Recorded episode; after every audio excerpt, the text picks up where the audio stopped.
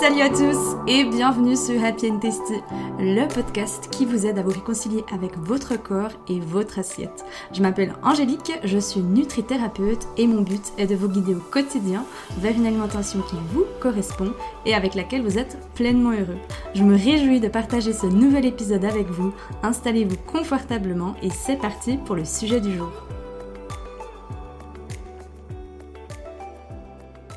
Quelles sont les étapes pour devenir un mangeur intuitif? On rêve tous hein, un jour de redevenir ce fameux mangeur intuitif, de ce mangeur libéré qui ne se pose pas mille et une questions avant de manger, qui est à l'écoute de ses propres besoins et qui pour lui, l'alimentation ou manger est totalement normal. Alors concrètement, comment passer d'un mangeur contrôlant, compulsif, émotionnel à un mangeur intuitif? La réponse dans cet épisode. Je suis ravie de vous retrouver aujourd'hui pour ce fameux épisode sur les 5 étapes pour devenir un mangeur intuitif.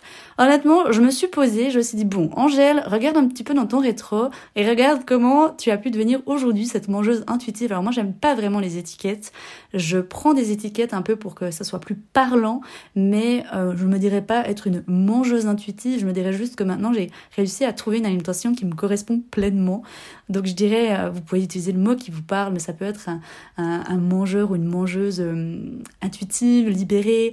Euh, chez Happy and on parle des happy women, donc euh, les femmes heureuses, donc être un mangeur joyeux, un mangeur heureux. Bref, vraiment, prenez le mot qui vous convient. Mais j'essaie de, de, retracer un petit peu, je dirais, mon parcours et le parcours qui se passe au sein de Happy and pour pouvoir justement retrouver son alimentation et se libérer, retrouver une relation qui est sereine, joyeuse et légère avec la nourriture et avec son corps. Pour ceux qui le savent, j'ai pas un parcours qui est très euh, et personne, je dirais d'ailleurs, mais j'ai un beau passif avec la relation avec moi-même et avec la nourriture. Ça m'a pris plusieurs années, ça m'a pris plusieurs années pour m'en rendre compte, ça m'a pris plusieurs années pour décider aussi de, travailler dessus.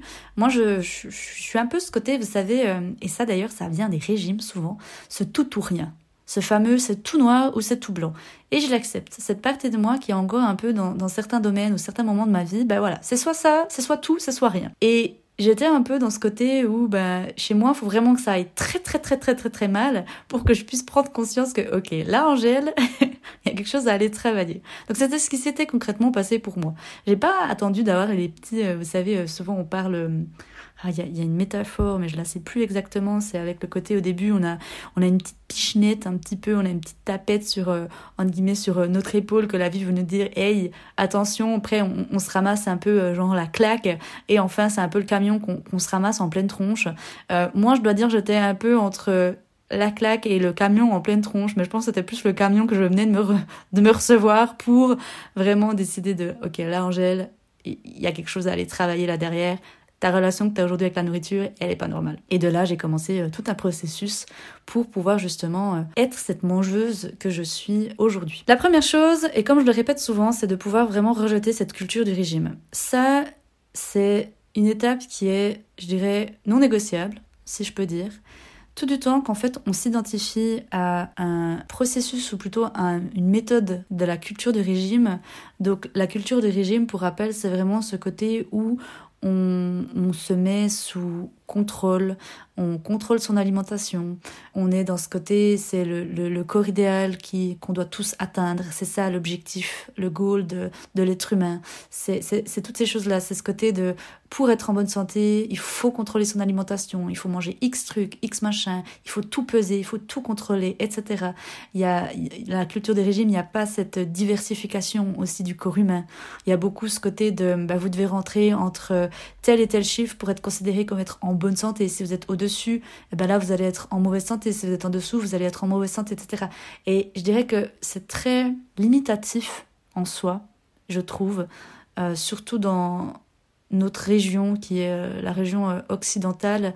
Il y a vraiment ce côté, par l'apparence physique, par la couverture, on va un peu, entre guillemets, juger la santé de la personne. Je vais pas rentrer dans le détail de oui, après on peut faire des analyses sanguines, etc., etc. Bien sûr, après on peut faire tout ça. Mais je dirais dans un premier abord, il y a vraiment ce côté, ben, cet étiquetage de cette personne est grosse, ça veut dire qu'elle est en mauvaise santé, ça veut dire qu'elle est feignante, et cette personne est fine, euh, ça veut dire que ah ben elle elle est en bonne santé, ah ben elle elle est heureuse dans sa vie, etc. Et je pense que c'est ça pour moi le plus gros problème aujourd'hui de la culture du régime, c'est vraiment de juger par la couverture. Et vous savez, mon papa me disait toujours l'habit ne fait pas le moine, mais ça me fait vraiment penser un petit peu à, ce qui se passe aujourd'hui par rapport à ça. Donc la première chose c'est de, de, décider en fait de rejeter ça. Moi clairement ça me parlait plus. Je me suis longtemps identifiée à, à ça et d'ailleurs euh, j'en parle dans un prochain épisode, le fait de faire le deuil de son corps idéal, de ce body goal euh, l'objectif euh, du corps, enfin son objectif euh, corporel, etc.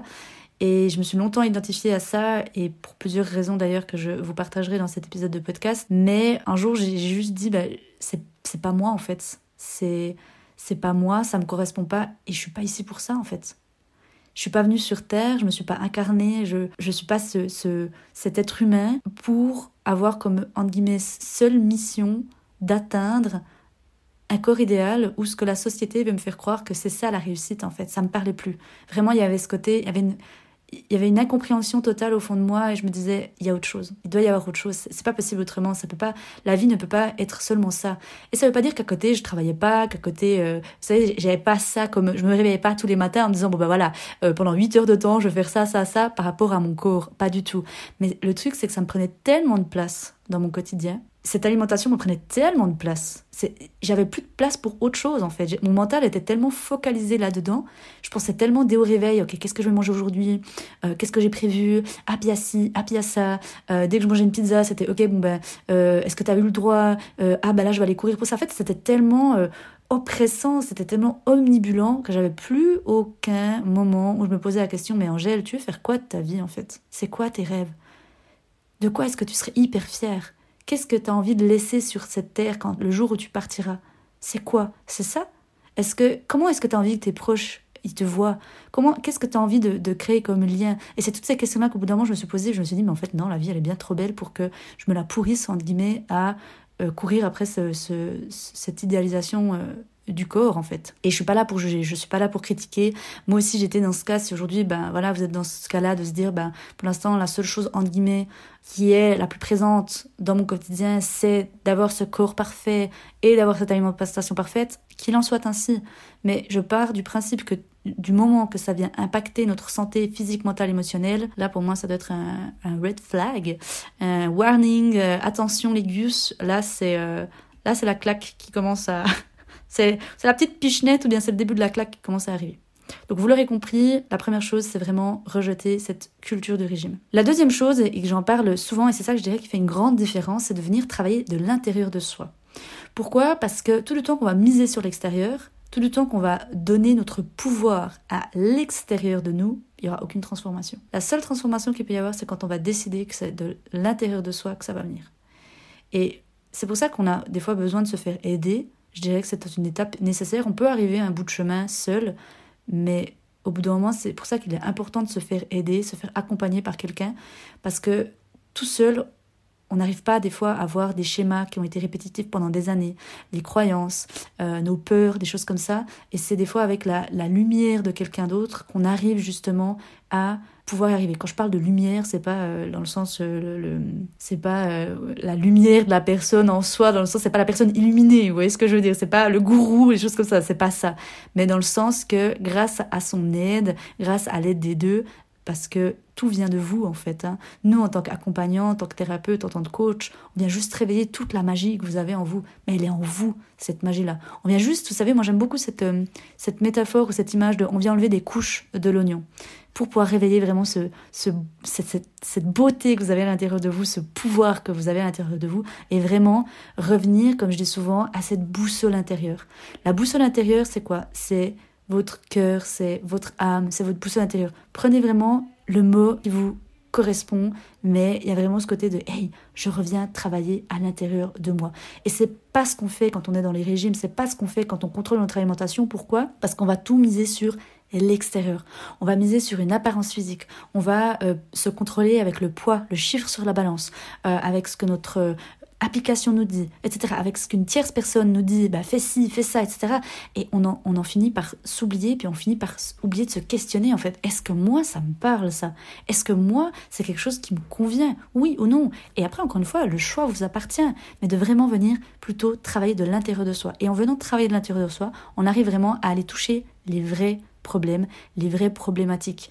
Parce que l'apparence physique, notre poids, notre prise de poids, notre perte de poids, ce n'est jamais ça le vrai problème. C'est un indicateur, c'est un message de notre corps qu'il y a quelque chose qui va pas, en guillemets, ou du moins il y a quelque chose qui serait bon d'aller travailler, mais c'est jamais ça le vrai problème. La troisième chose, c'est, comme j'en parle souvent, c'est remettre de la conscience dans son quotidien. Tout du temps qu'on n'apprend pas petit à petit à redevenir conscient de ce qu'on fait, à remettre de la conscience dans notre quotidien, on va continuellement répéter ces schémas et euh, avoir ce sentiment qu'il y a, un vide à l'intérieur de soi, il y a un mal-être à l'intérieur de soi. Je ne sais pas d'où il vient, mais par contre je le sens.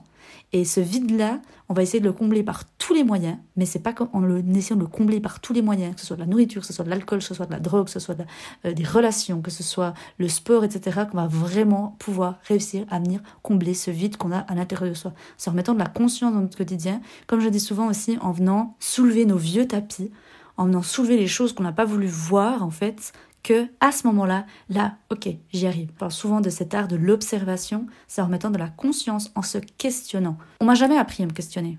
À l'école, on m'a jamais appris ça. Mes parents ne m'ont pas appris. On n'est pas cette génération où on nous a appris ça. Par contre, je crois au futur, je crois aux futures générations, et eux, ils auront tellement à nous apprendre sur cette pleine conscience. Et vous savez, quelqu'un que j'aime beaucoup, Jonathan Lehman, il a expliqué dans une de ses interviews, je sais plus laquelle, qui disait que pour lui, le fait de remettre de la conscience dans son quotidien. Alors lui, il a, si vous le connaissez pas, il a écrit euh, plusieurs livres, dont un que j'aime beaucoup, c'est euh, Les Antisèches du bonheur, un livre que je vous recommande énormément. Et euh, il a créé l'application Seven Mind, qui est une application euh, de méditation. Pareil, je vous la recommande, elle est, incroyable, ça, son, son application. C'est l'une des, je dirais, euh, l'une des meilleures. Et il disait justement que pour lui, le fait de méditer, alors attention, quand je dis remettre de la conscience dans son quotidien, c'est pas forcément que méditer. Hein. Et méditer va nous aider à redevenir de plus en plus conscient, à redevenir de plus en plus à l'écoute de soi. Mais lui disait que méditer, c'était dans, dans les années à venir, ce sera comme en fait pour nous se brosser les dents dans la future génération, ce sera quelque chose qui sera normal. Et ça, j'y crois. Parce que je pense qu'on tend de plus en plus à ça. C'est pas un effet de mode. Et le fait de méditer, remettre de la conscience dans ce quotidien, ça doit pas non plus être vu. C'est que pour les pieds nus. Moi aussi, moi j'avais franchement ça. J'avais ces, ces croyances, ces, ces, idées, ces images de me dire c'est, c'est les pieds nus. Et, euh, et bref, la première fois que j'avais, euh, j'en reparlerai, mais la première fois que j'avais, je m'étais initiée à tout ce qui était la méditation, la pleine conscience. Mais oh, pour moi, je vivais ça comme un horreur, une horreur en fait. Je voyais tout mon brouillard mental, toute cette autoroute de pensée.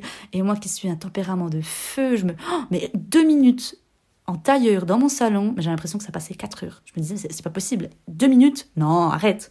C'est une blague. ça doit faire une heure que je médite. Ok. Et petit à petit, je me suis vraiment intéressée. Son, ça a fait son chemin et euh, finalement, maintenant, ça fait vraiment euh, partie intégrante euh, d'une de mes pratiques, je dirais, quotidiennes. Mais voilà. Donc, de manière générale, remettre la conscience dans son quotidien, ça peut être des petites choses, hein, remettre la conscience dans son, dans son quotidien. Ça peut être tout simplement, vous savez, moi, j'aime beaucoup donner, si c'est la première fois, que vous êtes euh, vous initiez à cette pleine conscience, rien que le fait de quand vous vous lavez les mains. Essayez de ressentir l'eau que vous avez sur vous. Pareil quand vous vous douchez. Et ça, ça peut être aussi une belle approche pour si vous voulez vous reconnecter à votre corps, si vous voulez faire la paix avec votre corps. C'est vraiment de, ok, je ressens ce qui se passe sur mon corps. Quand je me douche, je ressens l'eau, tout, tout où elle passe. Et là, il y a un deuxième exercice que je vous recommande à toutes et à tous, c'est les douches froides. Ça, les amis, c'est incroyable. Vous faites une minute de douche froide tous les jours, votre vie va changer. Médicaments, vous savez, des fois, je rêve de ces prescriptions de, futurs médecins quand ils prescriront euh, méditer tous les jours, euh, euh, prenez une douche froide tous les jours, remettez de la conscience dans votre quotidien. On va y arriver, et j'en suis sûre. La médecine traditionnelle aussi va, va beaucoup s'ouvrir, et je le sens. Mais euh, la douche froide, si jamais, c'est un petit truc que je vous encourage vraiment. Et si vous avez testé, venez, euh, venez me redire, parce que moi, c'est, je suis une grande dada. Mais voilà, de, remettre en fait tout un peu de la conscience dans, dans, les gestes que vous faites au quotidien, en fait. Quand aussi vous vous levez le matin. Vous savez, juste de sentir, est-ce que j'arrive à ressentir la couverture qu'il y a sur mes pieds, etc. Donc, tous des petits gestes comme ça qui, petit à petit, en fait, vont vous initier à cette pleine conscience et vous allez pouvoir remettre de la conscience dans votre quotidien. La quatrième étape, je dirais, par rapport à comment devenir un, mangeur euh, libéré, un mangeur joyeux. euh. Et ouais, un mangeur, je pense que le vrai mot, c'est vraiment mangeur joyeux. Alors déjà, ça parle parce que ça, par rapport à bien mais c'est d'honorer pleinement les besoins de son corps. Ça, c'est vraiment, vraiment, vraiment, vraiment important de s'intéresser à quels sont les différents besoins de mon corps. Au sein d'Happy Testy, on travaille sur la dimension des trois corps. On a le corps euh, émotionnel, le corps mental et le corps physique. Petit à petit, peut-être qu'il viendrait aussi le corps spirituel. Pour l'instant, il n'est pas dans la, dans la méthode. Mais vraiment, petit à petit, de s'intéresser à la dimension de ces trois corps. Pareil, moi ça, on ne l'a pas appris, c'est plus tard que je l'ai compris. Mais les trois corps, quatre même, mais si on part de ce principe de ces quatre corps, je vais intégrer le quatrième aussi, eh bien, ils ne se nourrissent pas de la même manière que le corps physique. Et à tort, en fait, on pense que nourrir son corps, on le nourrit que avec de la nourriture. Mais alors qu'on le nourrit avec plein, plein, plein d'autres choses. Si par exemple on prend le corps émotionnel, lui il adore tout ce qui est en lien avec la beauté, euh, la- tout ce qui a trait aussi à la créativité. Donc de remettre de la créativité dans son quotidien, des choses comme ça. Donc vraiment d'aller petit à petit être à l'écoute de ses corps, être à l'écoute de nos besoins et de les honorer pleinement. Vous savez, c'est comme pendant vos règles. Là, dernièrement, j'ai- eu mes règles. Une info très intéressante, hein, vous me direz. Mais euh, auparavant, je m'en voulais énormément pendant cette période-là. Pourquoi? Parce que si on regarde par rapport à la nature qui nous entoure, par rapport à, la femme auparavant, pendant la période des règles, c'était ce moment où elle prenait plus de temps, entre guillemets, pour elle, mais où elle levait le pied. Et nous, dans notre génération, dans notre mode de vie actuel, dans notre, société actuelle, la, la- femme, quand elle va avoir ses règles, y avoir ce côté déjà, des fois c'est vu un peu comme quelque chose de péjoratif. Pourquoi? C'est normal, on a beaucoup moins d'énergie. On est beaucoup moins dans ce côté où on a envie d'aller vers les gens. hein. On est beaucoup plus sur ce repli sur soi. On a envie de se retrouver en fait seul avec soi-même. Et en fait, des fois, on ne se donne pas ce droit-là. On, on ne se donne pas cette permission de, pendant cette semaine-là, de s'écouter et euh, de pouvoir se dire, bah, en fait, tu sais quoi, là, j'ai juste envie d'être pour moi et de lever le pied en fait. On continue un peu notre vie comme s'il y avait, euh, il y avait, il y avait aucun changement, comme s'il y avait rien. Et pendant longtemps j'ai fait ça. Et moi qui suis quelqu'un aussi qui a vraiment ce côté où, euh, ben voilà, impatience, euh, euh, go go go.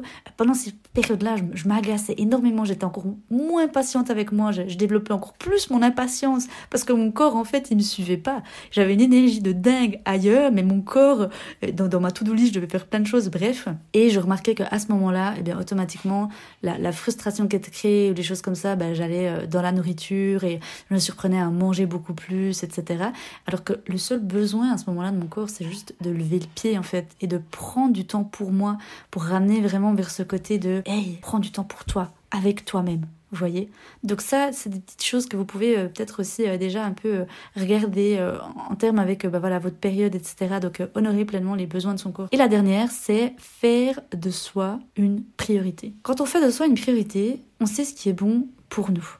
Et vous savez, quand on parle de, par exemple, l'acceptation du corps, on pense que c'est renoncer, que c'est, entre guillemets, on a cette peur de, on va dire, on, on va manger tout et n'importe quoi, qu'on va abandonner le sport, etc.